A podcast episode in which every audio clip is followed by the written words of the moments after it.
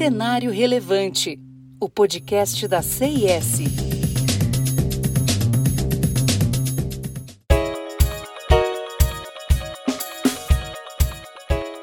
Que a diversidade é cada vez mais um objetivo das empresas, nós já sabemos. Desde junho do ano passado, 145 empresas de SP500 contrataram pelo menos um diretor negro, ritmo acelerado em comparação com anos anteriores. Os dados são da Russell Reynolds Associates. As nomeações de latinos nos conselhos quadruplicaram em relação ao ano anterior, e pela primeira vez, as mulheres são um terço das cadeiras no SP500. A mudança expressiva ocorre após cotas polêmicas semelhantes à regra proposta pela Nasdaq Inc. No final do ano passado, a bolsa anunciou um plano para exigir que empresas listadas tivessem ao menos uma mulher e um diretor subrepresentados, Empresas sem essas características só poderiam permanecer na bolsa ao explicar a falta de diversidade com uma boa justificativa.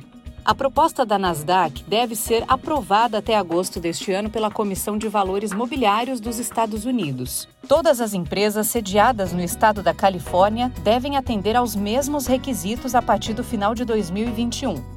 Desde 1 de julho, a Goldman Sachs Group Inc. recusou-se a aceitar empresas sem um certo nível de diversidade no conselho. Críticos das cotas afirmam que a política reduz os padrões e dá vantagens injustas às pessoas com base em raça, etnia ou gênero. Porém, as empresas começaram a seguir a recomendação e o resultado foi que as pessoas talentosas e gabaritadas se encaixaram nas cotas. Tradicionalmente, os conselhos são formados por amigos e familiares de fundadores, executivos e diretores. Esse padrão acabou mantendo a maioria masculina e branca, o que deve ser mudado se as empresas quiserem cumprir novos contratos. Movimentos como o Me Too e os protestos Black Lives Matter trouxeram maior conscientização sobre a discriminação que mulheres e minorias enfrentam e escancaram que o preconceito os mantém fora de posições de poder. O impulso pela diversidade do Conselho ocorre para melhorar a governança, adicionando pensamentos diferentes à mesa.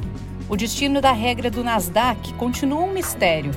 A bolsa informou que obteve quase 85% de apoio para o plano entre os mais de 200 comentários enviados.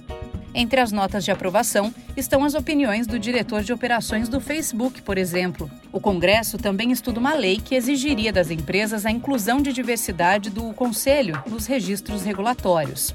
Será que isso vai acontecer? Mesmo que não sejam aprovadas as medidas, a tendência é de mudanças na cara dos conselhos corporativos. Não deixe de seguir a CIS no LinkedIn e de acessar o nosso site csprojetos.com. Até a próxima!